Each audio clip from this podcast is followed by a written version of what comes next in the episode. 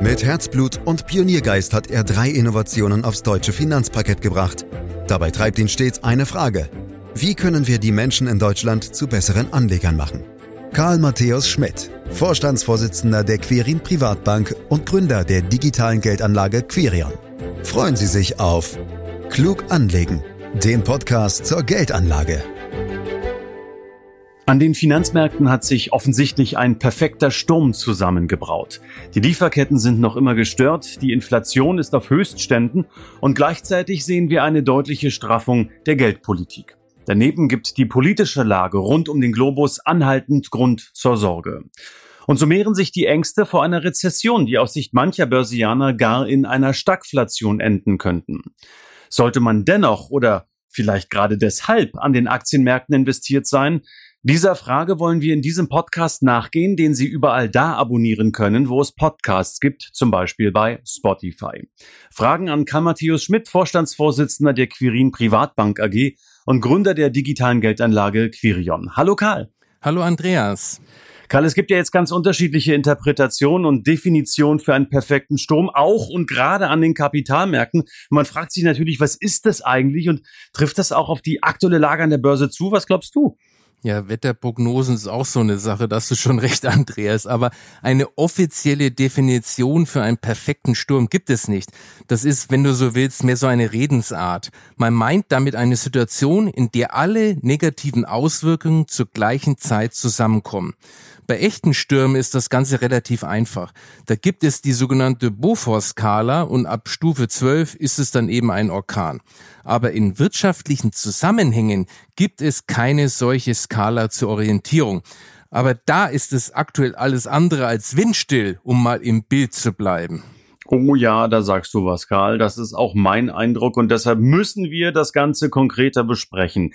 Was ist derzeit wirtschaftlich so problematisch, dass manche von einem perfekten Sturm sprechen? Also was kommt da jetzt aktuell alles zusammen? Da kommt aktuell tatsächlich sehr viel auf einmal zusammen.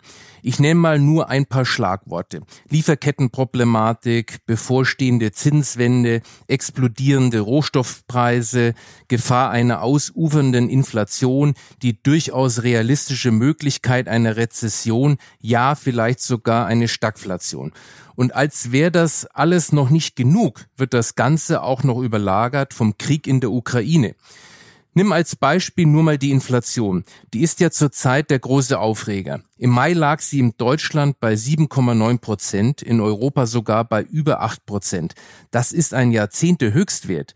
Diese hohen Zahlen haben zumindest in Deutschland und Europa vor allem mit der Verteuerung von Energierohstoffen zu tun. Im Mai 2022 ist die Energie verglichen mit dem Mai 2021 um sage und schreibe mehr als 38 Prozent teurer geworden. Gleichzeitig schwächt sich das Wirtschaftswachstum deutlich ab. Das Bruttoinlandsprodukt in Deutschland ist im ersten Quartal des Jahres nur noch um 0,2 Prozent gewachsen, in Europa übrigens um 0,6 Prozent, also ein schwaches Wachstum. Oh ja, das ist nun wirklich nicht viel, 0,2 Prozent, da hast du recht, ja. Heißt das jetzt im Umkehrschluss, dass wir wirtschaftlich mehr oder weniger auf der Stelle getreten sind? Ja, so ist es, Andreas. Zudem sind im April in Deutschland auch die Auftragseingänge im verarbeitenden Gewerbe deutlich zurückgegangen und auch die Einzelhandelsumsätze haben einen Dämpfer erhalten. Ein ähnliches Bild finden wir nicht nur in Deutschland, sondern weltweit. Die globale Wirtschaft leidet immer noch unter den Corona-Nachwirkungen oder muss womöglich sogar eine neue Corona-Welle verkraften. Stichwort Lieferkettenproblematik aufgrund von Omikron in China. Alles andere also als einfach. Andererseits gibt es aber durchaus auch positive wirtschaftliche Aspekte im Moment. Wie so oft zeigen sich die in den USA. Der Arbeitsmarkt ist dort nach wie vor sehr robust. Allein im Mai sind noch einmal 390.000 Stellen geschaffen worden. Das BIP-Wachstum war zwar auch dort im ersten Quartal recht schwach, ja sogar leicht rückläufig, das aber vor allem wegen technischer Faktoren, also nicht so sehr ein echtes Rezessionsanzeichen. Alles in allem windet es im Moment aber ganz schön in der weltweiten Wirtschaft. Aber ein perfekter Sturm im Sinne, dass jetzt alles den Bach runtergeht, sehe ich persönlich aktuell noch nicht. Das klingt mir dann doch zu sehr nach Katastrophe. Nun ja, Karl, aber auch Jamie Dimon, der Chef von JP Morgan, hat Investorinnen und Investoren jüngst ermahnt, sich für einen Hurricane zu wappnen, was ja irgendwie ganz ähnlich klingt. Er hat äh, ziemlich drastisch formuliert, hat gesagt, machen Sie sich auf etwas gefasst und meinte damit konjunkturelle Risiken. Was lässt ihn und auch andere Gemüter so vorsichtig sein? Ja, mal ehrlich, Andreas, was soll man als Anleger mit solchen Warnungen anfangen? Die wesentlichen Risiken habe ich ja gerade eben angesprochen und ich will sie auch nicht kleinreden. Ich ärgere mich nur über die Panikmache, die bei solchen Warnungen meistens mitschwingt. Solche Situationen werden häufig einfach nur genutzt, um Anlegerinnen und Anlegern zu vorschnellen Umschichtungen zu verleiten in angeblich krisensichere Anlagen. Und da wird es dann für die Anleger meiner Erfahrung nach oft erst richtig gefährlich. Aber nochmal, ich will die aktuellen Probleme ja nicht kleinreden. Im Moment sind die Rahmenbedingungen, die wir gerade schon angesprochen haben, schon kritisch. Daher kann ich die Skepsis der Marktteilnehmer schon nachvollziehen. Aber man sollte sich immer fragen, muss ich deshalb etwas an meiner Anlagestrategie ändern? Und da ist die Antwort meistens nein, wenn es eine gute Strategie ist. Da will ich dich jetzt aber nicht so leicht von kommen lassen, Karl. Äh, da muss ich noch mal rein. Ähm, zum Beispiel jetzt Stichwort Lieferkettenprobleme, hast du ja selber auch angesprochen.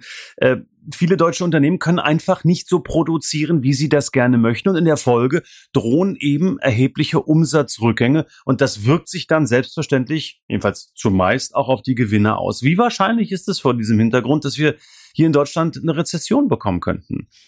Die konjunkturellen Probleme in Deutschland haben wir zu Anfang schon kurz besprochen, Andreas. Die Produktion im verarbeitenden Gewerbe war zuletzt rückläufig. Im April waren auch die Auftragseingänge im verarbeitenden Gewerbe rückläufig. Ein Rückgang dieser Indikatoren ist ein klares Zeichen einer konjunkturellen Abschwächung. Viele Unternehmen geben in dem Zusammenhang auch an, dass es an der Lieferkettenproblematik liegt. Schon zu Jahresbeginn haben das 84 Prozent der Unternehmen in einer DIHK-Umfrage zu Protokoll gegeben. Aktuell läuft dazu auch eine Blitzbefragung und da sagen bisher 60 Prozent der Unternehmen, dass das Problem sogar noch zugenommen hat.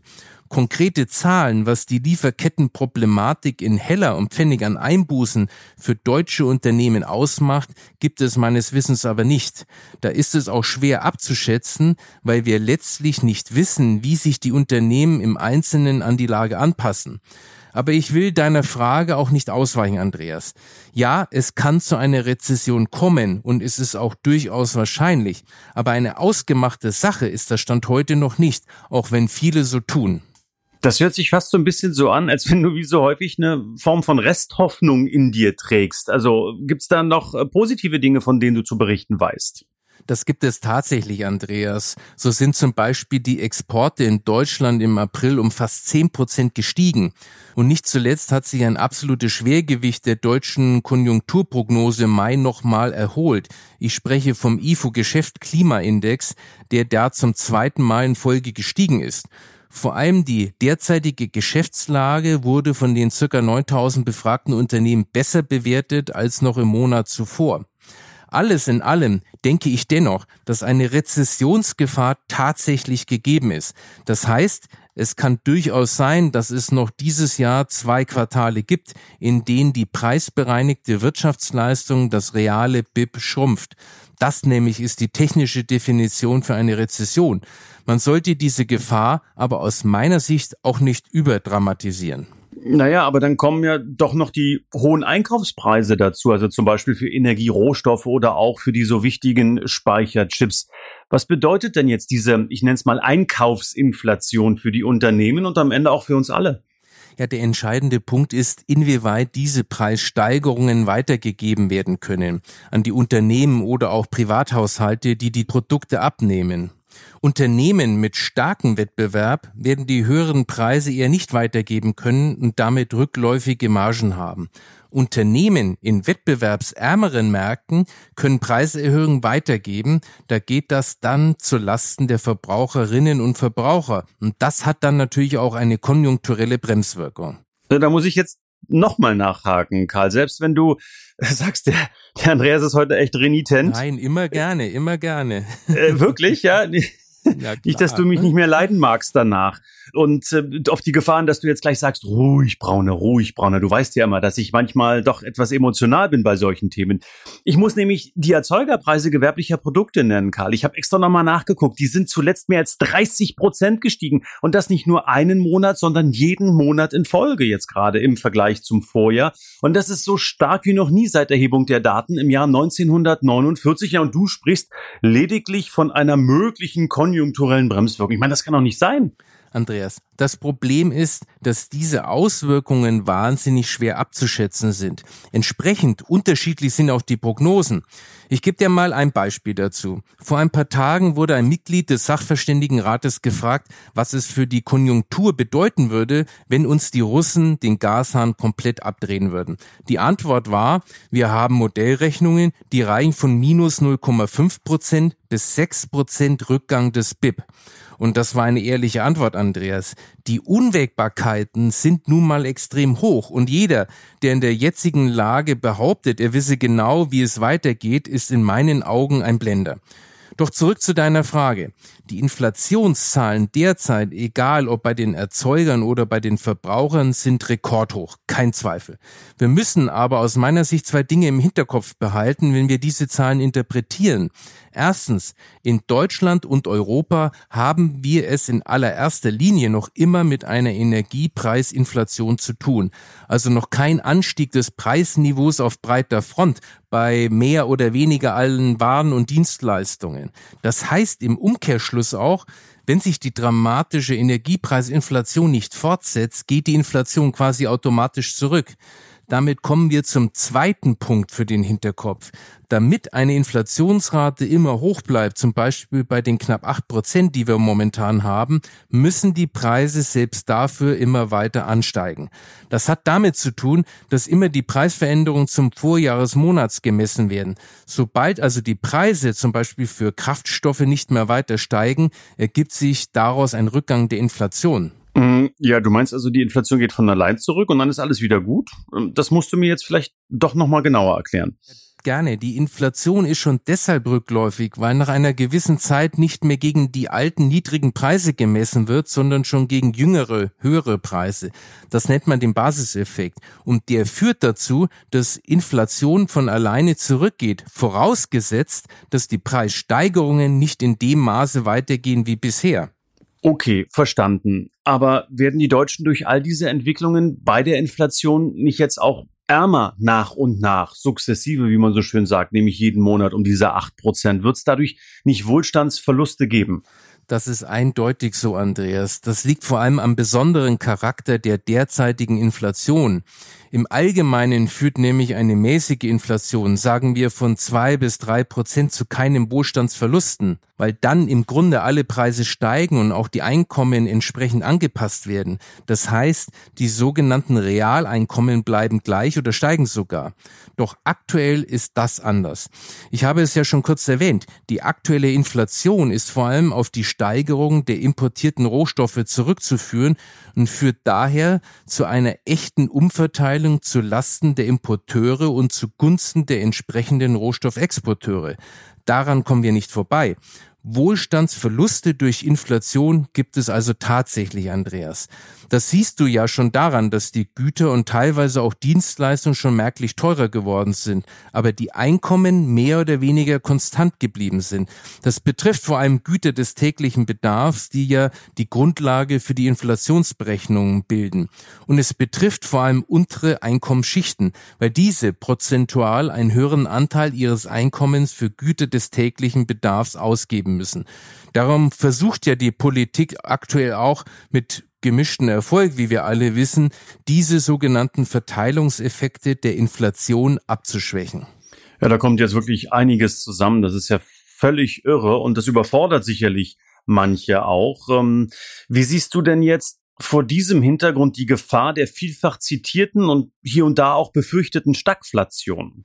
Vielleicht einmal kurz vorab, damit auch alle unsere Zuhörerinnen und Zuhörer wissen, worüber wir sprechen. Stagflation ist ein sogenanntes Kofferwort. Ja, das heißt übrigens wirklich so.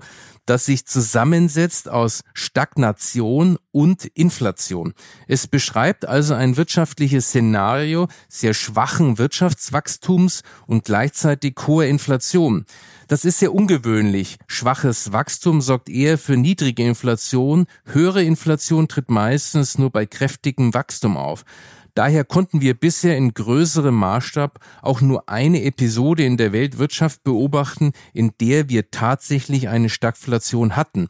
Das war im Verlauf der 70er Jahre im Zuge der beiden Ölkrisen. Du merkst also, Stagflation ist ein großes Wort für Volkswirte. Und es ist im Grunde genau das, worüber wir bisher gesprochen haben. Stark steigende Preise und gleichzeitig schwaches Wachstum. Das, was wir bisher gesehen haben, sind aber allenfalls Ansätze dazu. Für eine echte Stagflation bräuchten wir jetzt aber noch einige Quartale mit anhaltender Inflation und schwachem Wachstum, beziehungsweise sogar rückläufiger Wirtschaftsleistung. Und das sehe ich momentan nicht, Andreas. In den 70er Jahren war es so, dass sich Energiepreise und Löhne gegenseitig immer weiter aufgeschaukelt haben. Dadurch ist eine Lohnpreisspirale in Gang gekommen und hat sich gewissermaßen verselbstständigt. Danach sieht es aus meiner Sicht im Moment aber nicht aus. Vielleicht nochmal zur Einordnung. Von Oktober 1973 bis 1980 explodierte der Erdölpreis von 4 Dollar auf 34 Dollar pro Barrel, also eine Steigerung um das 8,5-fache. Das, was wir heute sehen, ist damit kaum vergleichbar. Okay, verstanden. Die Lage ist also schwierig, aber nicht aussichtslos, so würde ich das jetzt mal ausdrücken wollen. Und die Frage ist ja, wann wird's denn endlich wieder besser? Was glaubst du? Weißt du, Andreas, ganz oft höre ich und lese ich dazu, wenn der Ukraine-Krieg endlich vorbei ist, wenn die EZB endlich zur Vernunft gekommen ist oder wenn in China endlich die Häfen wieder offen sind. Ich finde das verständlich, aber da schwingt doch mit, dass die Wirtschaft überhaupt nicht in der Lage wäre, sich auf neue Rahmenbedingungen einzustellen. Und das, Andreas, das sehe ich, wie du weißt, entschieden anders. Die marktwirtschaftliche Ordnung ist aus meiner Sicht das Instrument schlechthin, um sich auch auf noch so widrige Umstände einzustellen. Und ich glaube, dieser Aspekt wird von vielen unterschätzt. Die Wachstumsprobleme, der Inflationsdruck, aber auch die übrigen wirtschaftlichen Unsicherheiten, die wir gerade erleben, das sind gewissermaßen die Anpassungsschmerzen. Unser Wirtschaftskreislauf passt sich an und bringt Innovationen hervor. Aus meiner Sicht brauchen wir also nicht zurück zu einem, so war es mal und hat funktioniert, sondern das System selbst sorgt dafür. Wir alle sorgen gemeinsam dafür, dass auch unter diesen Bedingungen erfolgreiches Wirtschaften möglich bleibt. Und das macht zwar keinen Spaß aktuell, führt aber aus meiner Sicht dazu, dass wir wieder einmal den Weg auf den Wachstumspfad finden werden. Ich möchte gern die eingangs gestellte Frage wiederholen, Karl. Sollte man trotz oder gerade wegen der aktuellen Turbulenzen an den Aktienmärkten investiert sein? Andreas, du weißt, dass wir immer raten, investiert zu bleiben, wenn die Anlagen sauber aufgestellt sind und die Strategie zum Anleger bzw. zur Anlegerin passt. Von daher, ja, trotz der momentanen Probleme investieren oder investiert bleiben. Aber nicht wegen der Lage investieren, denn da klingt für mich mit, dass es schon bald wieder aufwärts geht an den Märkten. Und das wissen wir eben nicht. Das wäre Spekulation, keine Investition. Ich versuche es nochmal. Könnte man eventuell sogar über weitere Zukäufe von Aktien oder ETFs nachdenken, eben weil die Märkte ähm, derzeit so schwach sind. Natürlich braucht man dafür noch ein paar Spargroschen, die übrig sind, klar. Das ist ein heikler Punkt, Andreas, weil ich da nicht falsch verstanden werden möchte.